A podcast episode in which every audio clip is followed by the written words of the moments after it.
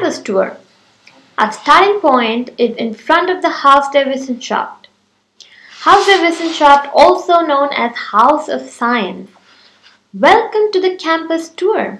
With this audio guide, we would like to introduce you to the most important places of the university. We start at the Haus der Wissenschaft. Here, you will find the Study Service Center on the first floor directly to the left of the entrance. Many helpful staff members of the Enrollment Office, the International Office, the Language Center, and the Central Student Advisory. Service advise you on all study related topics at their information desk. This is also where enrollment takes place and where the TU card can be picked up sometime later. The building is an example of late Expressionist architecture of the Nazi era and was opened in 1937 as a college for teacher training. In this building, with its strong external effect due to its monumentality, teachers were trained with the ideology of National Socialism during the Nazi period. After the Second World War, lectures were held here again as early as November 1945 as the building had survived the war largely undamaged and for this reason it also became the cultural center of Braunschweig. To this day, popular science events, readings, science slams and many other events take place here in addition to lectures. Our next stop is the International House in Bültenweg.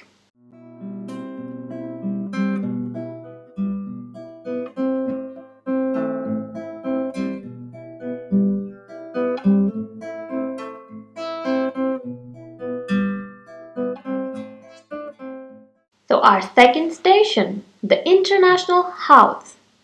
The International House houses, among other things, the incoming office and the language center with many associated course rooms.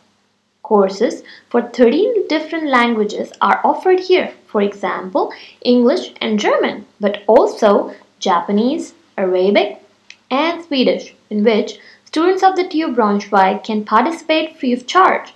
To participate in most courses, you first need to take a placement test. If you want to take a placement test for a German course, you first need to register in Aura portal. Then a TAN must be requested, which can then be used to register at www.onset.de. Afterwards, a counseling interview may be necessary, after which the appropriate German course can finally be booked. Further information on course registration and a review of all language courses can be found on the website of the Language Center. For the physical balance after language learning, we want to show you the Sports Center of the TU at the next stop.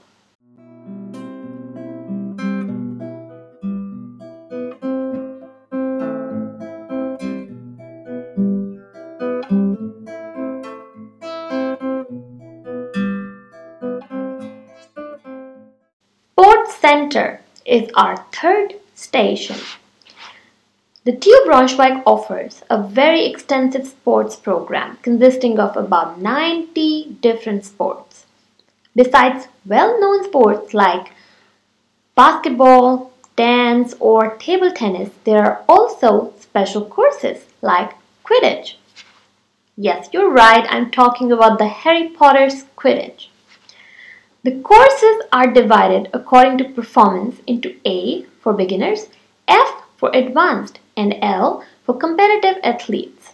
For some team sports such as soccer and volleyball, there is also the course type FS, which means free play. Most courses cost only a few euros per semester for students and registration is done online. For popular sports courses, it is worth keeping an eye on the first possible registration date, as these can be fully booked in a very short time. In addition, there is a university internal gym called Fitbox in the sports center with very favorable rates for students.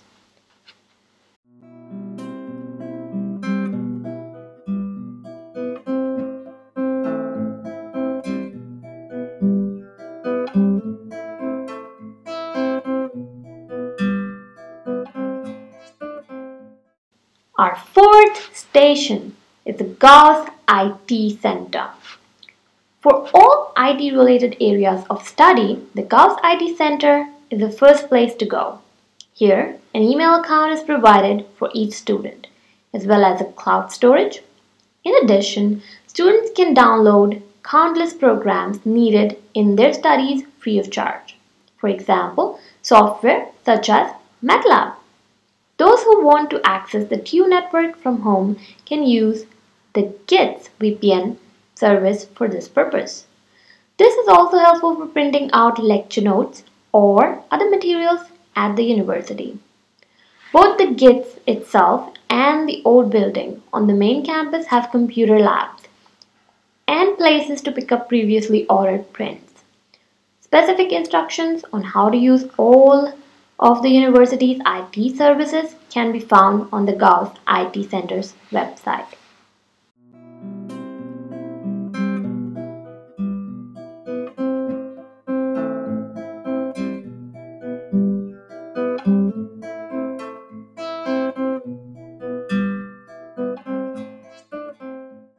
Moving on to our fifth station, the Grotrian.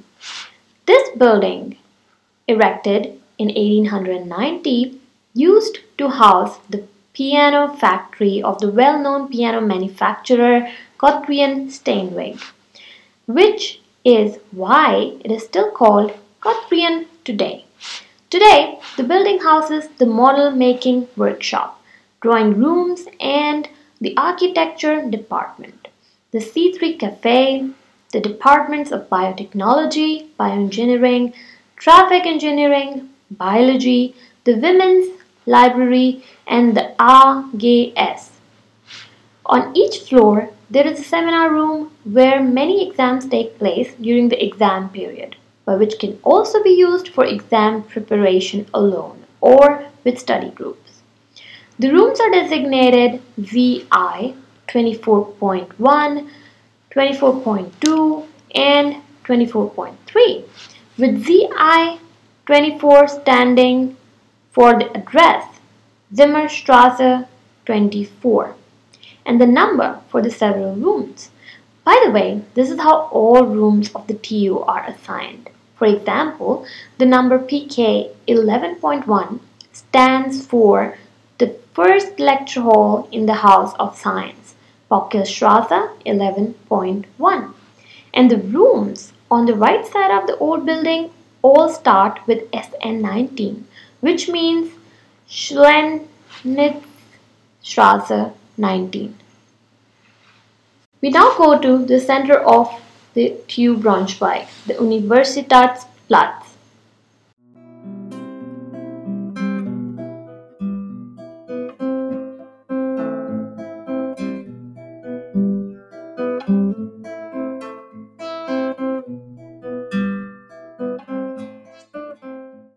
Our sixth station, University Square, Forum Building, Audimax, University Library, and Old Building.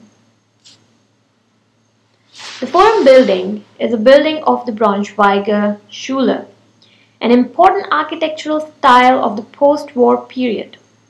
This style aimed for a holistic architecture based on principles of Neues Bauen new building from the 1920s, combining the aspects of function, construction, and form. The Okerhochhaus, which rises into the air behind the old building, is also an example of this style. Today, the Forum building houses the Presidium of the TU Braunschweig, including the administration, some institutes of the life sciences as well as learning spaces on the first floor, which are well suited for group work.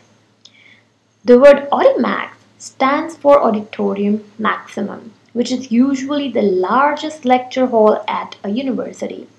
This TU Braunschweig building, which was constructed in 1960, houses the Audimax, which has room for more than 700 students, as well as the physics lecture hall below it which has 500 seats and is also known as the bunker due to its location.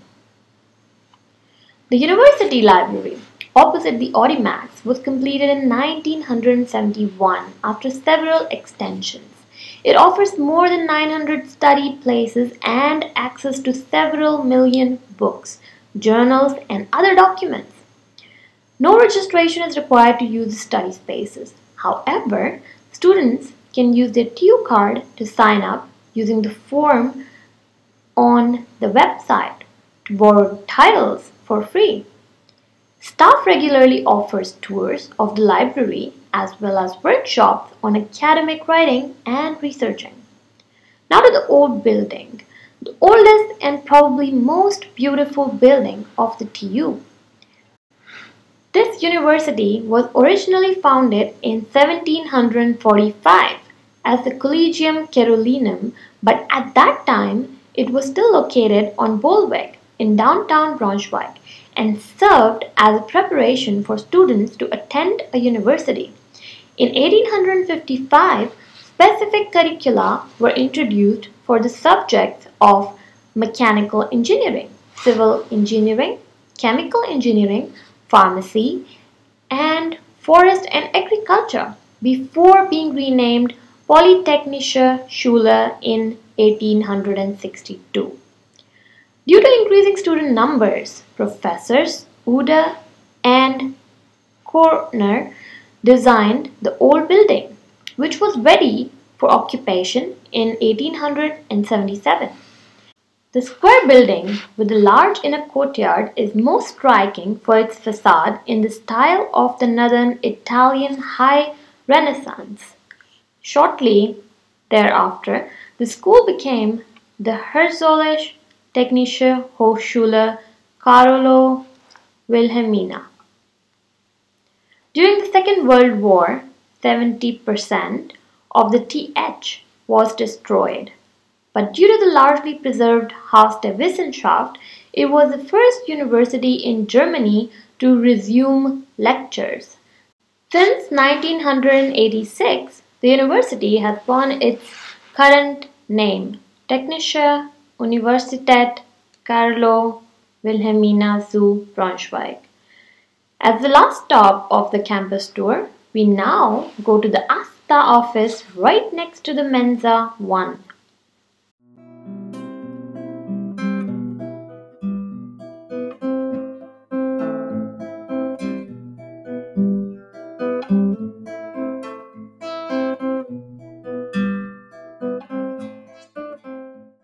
Our seventh and last station, General Students Committee ASTA. The ASTA is a student representation for political and social interests.